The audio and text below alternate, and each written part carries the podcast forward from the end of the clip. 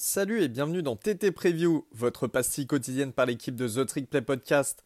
Présentation des équipes, infos, effectifs, calendrier, pronostics. Les amis, vous saurez tout de la saison 2023. Bonjour à toutes et à tous et bienvenue dans The Trick Play Podcast pour ce nouvel épisode de TT Preview. La dernière fois j'étais venu vous parler de deux équipes laissées pour compte un peu dans, dans cette histoire de réalignement. Et bah aujourd'hui c'est l'inverse, on va approfondir un peu le sujet sur deux équipes qui viennent de changer de conférence et qui en plus sont passées du Group of 5 au Power 5 et plus précisément les deux dans la conférence Big 12. Donc aujourd'hui, place au Brigham Young University Cougars et aux Knights de la University of Central Florida plus communément connus sous les noms de BYU et UCF. On va commencer par BYU, par l'équipe de Utah, enfin de l'Utah, pardon. Euh, on va commencer par un petit bilan 2022.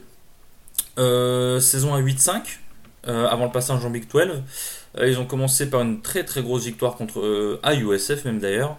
Puis victoire contre Baylor 26-20 en double overtime. Défaite contre Oregon en troisième semaine 41 20. Euh, puis ensuite victoire contre Wyoming et Utah State. Ensuite 4 euh, défaites d'affilée contre le gros du, de leur calendrier. Contre Notre-Dame, Arkansas, Liberty et East Carolina. Et ils ont fini par 4 victoires contre Boise State, Utah Tech, Stanford. Et ensuite, après être qualifiés pour un bowl game, ils ont gagné le New Mexico Bowl contre SMU 24 à 23, match très serré. Donc euh, une saison 8-5, pas trop mal pour BYU, on les attendait peut-être un peu mieux, ils étaient classés en début de saison. Euh, vraiment du mal dans ce, dans ce milieu de calendrier, hein, euh, qui était clairement, on, le savait dès le début de la saison, qu'elle allait être le, gros du, le gros du boulot. Euh, mais ils ont fini sur une belle série, donc bonne dynamique.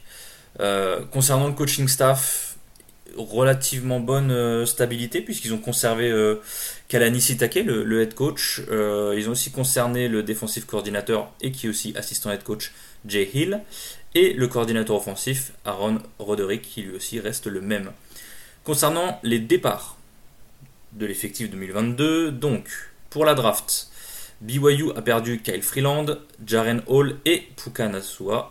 Donc, euh, pardon, excusez-moi, Kyle Freeland le tackle offensif, Jaren Hall le quarterback, leur quarterback, l'un des petits chouchous de, notre ami Valentin, et Puka Nasua le, le receveur. Euh, ensuite, concernant les UDFA, donc les joueurs undrafted mais qui ont été signés dans les rosters NFL, il y a eu Chris Brooks, le running back, Harris Lachance, le O-line, Caleb Hayes et D'Angelo Mandel, les cornerbacks, et enfin Peyton Wilgar, le linebacker. Euh, ensuite, ça a commencé à avoir l'habitude maintenant, depuis deux ans maintenant, les joueurs qui sont partis via le portail des transferts, il y en a 20 qui ont transfert out, dont euh, Keenan Pili, le linebacker, qui était aussi capitaine, 191 plaquages en 4 saisons, qui est parti du côté du Tennessee chez les Volunteers en, SEC. Logan Fano, le D-line, qui, est resté dans l'état et qui est tout simplement allé du côté des, Utah Utes. Jacob Conover, le backup quarterback, qui est parti à Arizona State. Euh, Campbell Barrington, le O-line, qui est parti à Baylor. Clark Barrington, son frère, du coup, euh, starter pendant 3 ans, 40 matchs à son actif, qui est aussi allé à Baylor. Et euh, bah, Terence Fall, le, petit Frenchie, le receveur, qui est parti à, Northern Arizona, chercher euh, un peu plus de temps de jeu. Euh, et bah, si on a tout ça qui est parti, qu'est-ce qu'on a qui est arrivé côté BYU Selon 247 Sports, vous savez que c'est un peu la, ce que, j'utilise, peut-être un peu plus que On3. selon 247, ils sont la 47e classe de recrutement du pays. Euh, avec un 4 étoiles et sinon bah, 17, 17 3 étoiles. Beaucoup de. Dans les programmes comme ça qui sont un peu. qui sont pas encore vraiment au top top, surtout qu'ils étaient encore indépendants BYU jusqu'à la saison dernière. Euh, beaucoup, beaucoup 3 étoiles. Peut-être que ce passage en Big 12 va les aider à venir chercher un petit, un petit 4 étoiles de plus par-ci par-là. Euh, donc le 4 étoiles qu'ils ont signé, c'est Jackson Bowers, le tight end en provenance de l'Arizona. non classé nationalement, mais 17ème à la position et 6ème dans l'état de, l'Arizona. Et ensuite, parmi les trois étoiles qu'ils ont signées, à noter, on a Ethan Thomason, le, tackle en provenance du Colorado, LG Martin, le running back du Texas, Ciale Essera, edge player qui vient de l'Utah, donc in-state player, et enfin Josiah Phillips, le receveur de Californie. Je vous ai parlé du transfert, mais l'avantage pour, euh, pour Utah, pour euh, BYU, pardon, c'est que ça fonctionne dans les deux sens. Ils ont 21 joueurs qui sont venus via les transferts, ils ont la 20e classe de transfert du pays, ce qui est vraiment pas mal. et cette classe de transfert est, highlighted, donc est, marquée principalement par la venue du quarterback Kedon Slovis. Voilà, on a, je l'ai dit, on a perdu Jaren Hall à la draft et on a le, QB2 euh, Jacob Conover qui sont partis. Donc il fallait forcément un QB. Je pense que le départ de Conover est aussi lié au fait que Kedon Slovis euh, soit venu. Donc Kedon Slovis, le quarterback qui nous vient, qui était d'abord à USC, puis à Pitt, Pittsburgh la saison dernière. Euh, qui est-ce qu'on a d'autre? Harrison Taggart, le linebacker, 4 étoiles en provenance de Oregon. Aidan Robbins, running back, 4 étoiles lui aussi en provenance de UNLV, donc l'University of, of, Nevada Las Vegas, qui a eu plus de, milliards en 2022. Euh, il a été limité pendant les, Spring Camp, hein, à noter après, euh, après son opération poignée en fin de saison 2022. Donc à voir comment, sa rémission, euh, enfin sa convalescence plutôt, se, fait pendant les, les Fall Camp. qui est-ce qu'on a eu d'autre Caleb Etienne, le, le tackle de, qui a un gabarit monstrueux, hein, il est à 6'8", 310 pounds, qui nous vient tout droit de chez notre ami Baptiste, donc d'Oklahoma State. Euh, linebacker 4 étoiles, euh, pardon, linebacker qui a joué 4 ans à Utah State avec un nom que je vais avoir du mal à prononcer, je m'en excuse d'avance. AJ Vongpachan. Euh, donc en 4 ans à Utah State, c'est quand même 220 plaquages, 21 tackles for loss, dont 7 sacs. Donc c'est, c'est quand même un, beau petit, un beau petit résumé pour, pour AJ. Et ensuite, 3, 3 transferts en provenance de Boise State, 2 en provenance de Utah et 3 en provenance de Utah State. Donc on, est, on a aussi pas mal recruté, même si c'est des transferts, on a aussi quand même pas mal recruté dans le coin. Donc autour de, autour de l'Utah ou même dans l'Utah. Euh, en 2023, qui est-ce qu'on va devoir suivre? Côté, euh, côté BYU, euh, en offense, je viens d'en parler, Aidan Robbins, le transfert de UNLV, forcément. La plupart des rushing yards de 2022 sont partis. Donc ça va être à lui, avec son expérience et avec son avec sa, capacité de workhorse, hein, il l'a prouvé en 2022 dans le Nevada, donc euh, il risque d'avoir un, gros, ce qu'on appelle un workload, hein, il risque d'avoir une grosse charge de travail en 2023. Euh, et bien sûr, Kaden Slovis, forcément. Euh, je sais que ça parle, je parle forcément de transfert, mais c'est deux choses notables au niveau de l'attaque. Slovis, pourquoi? Parce que bah, il est parti du SC parce que c'était plus ou moins une déception. Il part à Pitt. Euh, je sais pas si on peut vraiment parler de flop, mais ça n'a pas été folichon. C'est peut-être aussi pour ça qu'il est encore reparti. Donc, euh, voilà, surtout vraiment à suivre Kaden Slovis. Euh, voir si pendant potentiellement sa dernière année, sa cinquième saison, si je dis pas de bêtises. Voir s'il est capable d'enfin produire comme, comme l'ont fait certains autres quarterbacks. Et enfin, dernier petit nom à suivre sur l'attaque, Isaac Rex, le tight autour de 6 touchdowns en 2022, à voir s'il est capable de, passer ce next step et de rentrer peut-être sur les boards NFL euh, en 2023.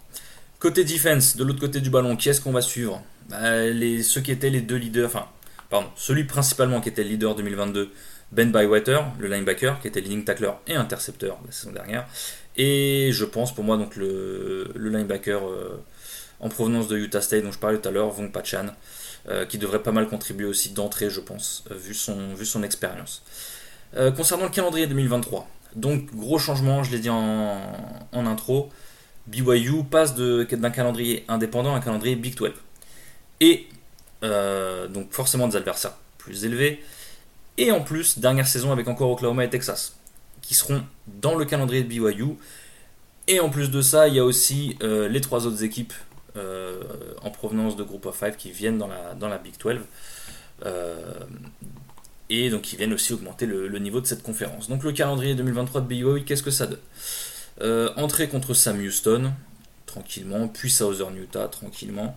Ensuite, un déplacement euh, interconf contre une Power 5 à Arkansas. Ça s'annonce pas du gâteau vu, vu ce qu'on attend d'Arkansas euh, cette saison. Puis, déplacement à Kansas pour, Kansas pour, commencer le, le calendrier Big 12. Euh, ensuite, match, contre Cincinnati, donc tout nouveau euh, pensionnaire de Big 12 aussi. Et ensuite, ils vont se déplacer à TCU, ils reçoivent Texas Tech, ils se déplacent à Texas, puis à West Virginia, avant de recevoir Iowa State et Oklahoma, et de finir en déplacement du côté de Stillwater à Oklahoma State. Donc calendrier relativement compliqué. Euh, contre qui joue pas cette saison en Big 12 Baylor, Kansas State, Houston et UCF. personnellement, je joue une saison à 5-7 et donc pas ball eligible. Euh, forcément, les, deux victoires contre Sam Houston et Southern Utah en opening. Et après, dans le calendrier, j'avais une victoire contre West Virginia et Iowa State. J'avais mis une victoire contre Cincinnati, mais même ça, c'est. Pas gagné. Donc euh, voilà, à voir. Ils ont vraiment pas un calendrier facile. Euh, ils ont perdu, ils ont perdu leur quarterback, et surtout avec Cadence Levis qui apporte pas forcément de, certitude d'entrée. Donc euh, à voir, ça risque d'être une, année relativement compliquée pour cette transition pour, pour les BYU Cougars. Donc à suivre, on va voir ce que ça va donner. Euh, est-ce que, ben, comme beaucoup d'équipes comme ça, est-ce que leurs transferts vont être capables d'apporter un petit plus? On va voir, en tout cas on espère que BYU va être capable de, s'en sortir au mieux cette saison.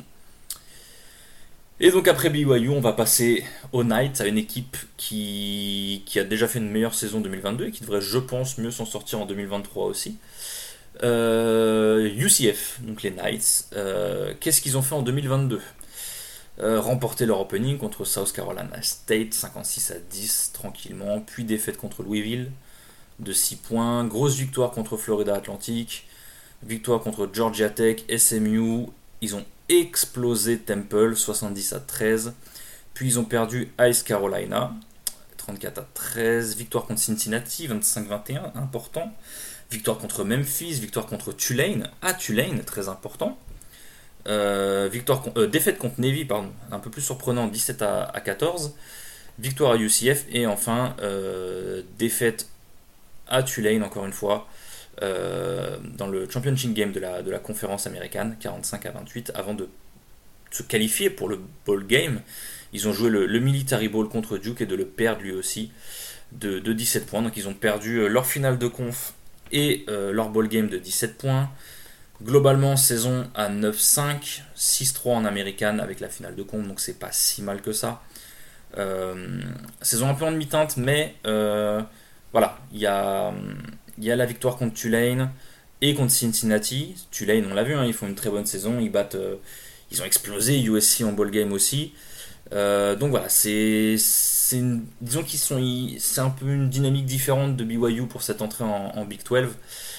concernant le coaching staff, euh, toujours Gus Malzahn, bien sûr, à la tête du programme pour sa troisième saison, après euh, des deux premières à neuf victoires, donc on va voir ce que ça donne avec un, changement de calendrier de conférence. Euh, Darren Incho, qui est le coordinateur offensif et coach quarterback, et qui aura en tant que co-coordinateur offensif Herb Hand, le coach de la O-line. Et côté défensif, le retour de Addison Williams, qui est aussi coach DB et qui est en co-defensive coordinateur, David Gibbs, qui est le coach du secondary. Euh, concernant les départs 2022, aucun joueur de UCF n'a été drafté en 2022, mais ils ont 8 joueurs qui sont partis en UDFA, donc euh, qui ont été signés dans des rosters NFL sans être draftés. Euh, donc, qui est-ce qu'on a eu? Isaiah Bowser, le running back, 984 total yards et 16 rushing, touchdowns en 2022. chose où j'ai un peu du mal, c'est qu'en fait il apparaît sur deux rosters du DFA, donc il apparaît aussi bien chez les Ravens que chez les Bills, donc je, ne sais pas vraiment où est-ce qu'il a, où est qu'il a atterri. Euh, ensuite, Ryan Swoboda, l'offensive tackle qui a signé chez les Lions. Ensuite, deux joueurs qui ont signé chez Jaguars, le guard offensif Samuel Jackson et le safety Divad Wilson. Euh, le long snapper, c'est rare, Alex Ward qui a été signé par les Rams de Los Angeles. Euh, Anthony Montalvo, l'intérieur D-lineman chez les Dolphins. Et Kemore Gamble, le tight end, chez les New York Football Giants. Euh, en transfert, qui est-ce qui est parti? Mikey Kinney, le quarterback numéro 2 du côté de la Californie et de Fresno State. Tommy Castellanos, le troisième quarterback du côté de Boston College. Autre transfert à Boston College, le receveur numéro 1 Ryan O'Keefe. Euh, un joueur qui est resté dans l'état, mais qui est parti du côté de Miami, les Hurricanes, Davante Brown, le cornerback. Euh, le starting center pendant trois saisons, qui est aussi parti à Miami, donc en la personne de Matt Lee. Euh, un autre capitaine, euh, Jeremiah Jean-Baptiste, le linebacker, du côté d'Olmis. Et enfin, Terence Lewis, le linebacker, qui était 5 étoiles en sortie de high school, qui était l'ancien linebacker numéro 1 de la classe 2021, qui a manqué tout 2022 à cause d'une blessure au, ligament croisé au ACL, qui est parti se se refaire une petite carrière du côté du, Hutchinson Community College, donc en, championnat de Juco. Concernant le recrutement 2023, qui est-ce qui est venu renforcer les rangs des Knights pour cette arrivée en Big 12 euh, Ils ont la 38e classe de recrutement national avec 2 4 étoiles, 12 3 étoiles et 1 2 étoiles, pardon. Euh, les 4 étoiles, qui est-ce qu'on a? John Walker, D-line en provenance de Floride, 90e joueur national, 14e joueur à sa position sur la classe 2023 et 21e meilleur joueur de Floride. Encore une fois, la Floride, c'est un énorme pool de joueurs, un énorme vivier à très très bons joueurs. Donc même être classé 21e de cet état, c'est une bonne performance. Et à noter que John Walker est la meilleure recrue de l'histoire du programme de UCF au niveau des, notes. Ensuite, euh, l'autre 4 étoiles, c'est Andrew Harris, le linebacker lui aussi en provenance de Floride. Pareil sur les notes, qui est le 5, la cinquième meilleure recrue all-time du programme. Et celui qui est juste derrière, à la sixième place, qui vient aussi de Floride, qui est un Edge 3 étoiles, c'est Isaiah Nixon. Concernant les transferts, une classe un peu meilleure, c'est la 32e classe au niveau national. 18 joueurs qui sont arrivés via le portal des transferts, dont 9, donc dont la moitié en provenance d'équipes de, Power 5. Parmi ces, parmi ces 18 joueurs, qui est-ce qu'on a? Derek Leblanc, un D-line 4 étoiles en provenance d'Oklahoma, qui était ranké 10e euh, D-line par, euh, par ESPN. Euh, Corey Gamage, receveur en provenance de Marshall, qui était Olsen Belt Honorable Mention en 2022, avec une ligne de stade plutôt pas mal, avec 52 catches, 774 yards et 6 touchdowns. Euh, Amari Kite, euh, offensive tackle 4 étoiles, qui nous vient d'Alabama, Redshirt Senior. Euh, alors la stat un peu drôle, c'est qu'il était backup left tackle en 2022, mais il a joué 12 matchs. Donc sûrement backup left tackle, mais surtout potentiellement le 6 ème line sur les, sur les big packages. Donc il a, il a joué potentiellement tous les... Il est apparu dans tous les matchs en étant le, le backup left tackle officiel, donc ça devrait apporter un peu d'expérience quand même. Euh, le O-line en provenance de Stanford, Redshirt Junior, Drake Metcalf. Il a joué 12 matchs en 2021 et 3 en 2022. Et enfin, Decorian Patterson, cornerback de Middle Tennessee, Redshirt Senior. Avec une petite ligne de stats intéressante sur 2022, il a réalisé 7 interceptions. Encore une fois, quel que soit le niveau de, de jeu, 7 interceptions, c'est notable. On a on a cette discussion tous les ans sur ouais mais c'était pas du Power 5, mais c'était pas du ci, c'était pas du ça. Si je dis pas de bêtises, un Trey Hendrickson avait des, très bonnes stats à l'époque en, en, collège et voilà, on n'y pensait pas forcément et quand il arrive en NFL, ben, on a vu que si t'es un football player, t'es un football player quel que soit le niveau. Et cette interception, euh, il y a des corners qui sont très très bons, qui sont pris au premier, deuxième tour et qui ont des briques à la, au bout des bras cette interception, ça dénote quand même un certain niveau de ball skills. Donc, c'est pas à négliger maintenant à voir si le passage de Middle Tennessee à UCF et en plus en Big 12, il va être capable de faire cette transition et de garder le, même niveau. Les joueurs à suivre pour 2023, encore une fois, on va commencer par l'attaque. Et bah là, on parle beaucoup de Valentin sur, ce, sur cet épisode. De qui on va parler en premier Forcément, John Rhys Plumley, logique, le quarterback.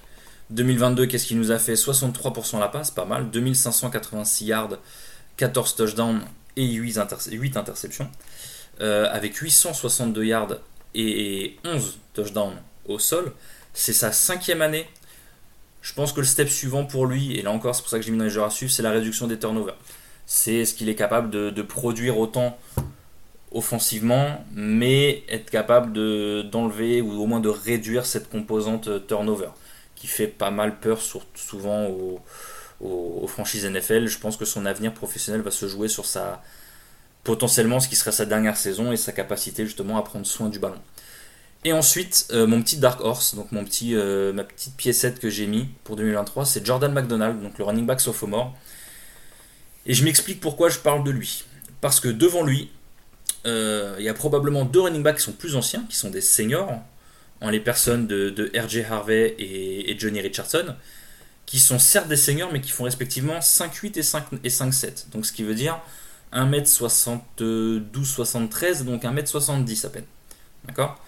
Donc certes, c'est pas comment dire, c'est pas un critère euh, rédhibitoire pour un running back, surtout au niveau de CFB, mais ils étaient backup avant, ils sont pas très grands, à voir comment ça se avec la, physicalité du, de la Big 12, à voir comment ça se, ça se goupille.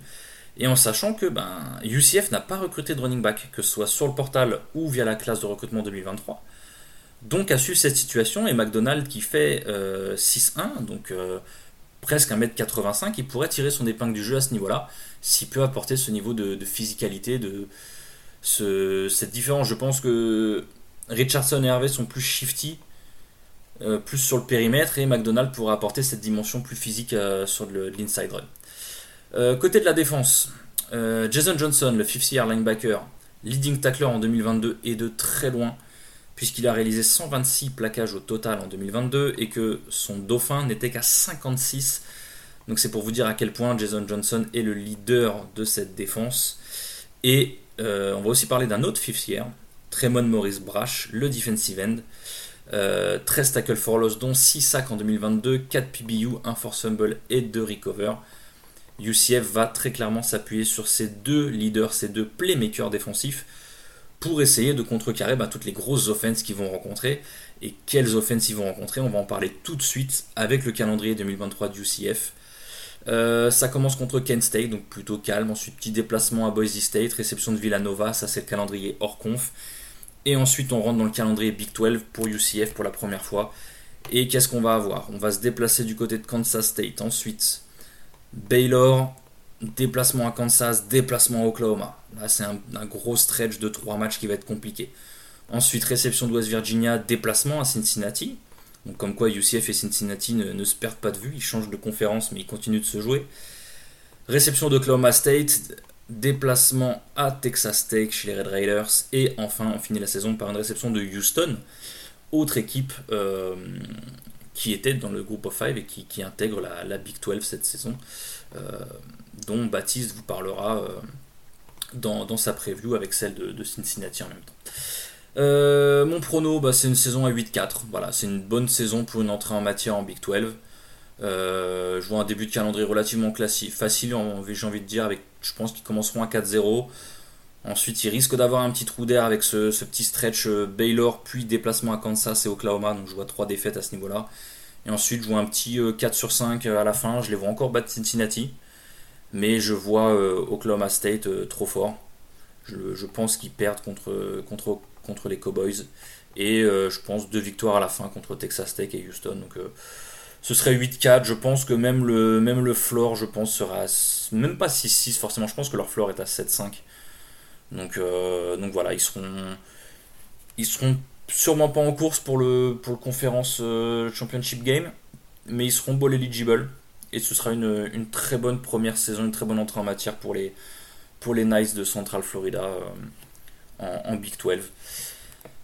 En tout cas, voilà ce qu'on voilà ce que, je peux vous dire sur ces deux programmes qui vont être deux programmes intéressants à suivre comme tous les programmes qui, changent de conférence.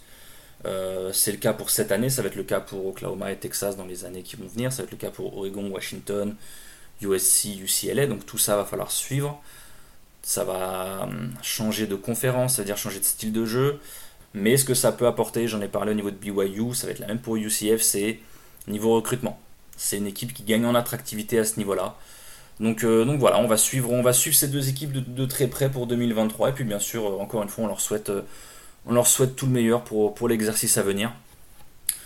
Je vous remercie énormément de, m'avoir suivi aujourd'hui. Merci pour votre écoute. Continuez de nous suivre pour les, pour les dernières previews de cette saison.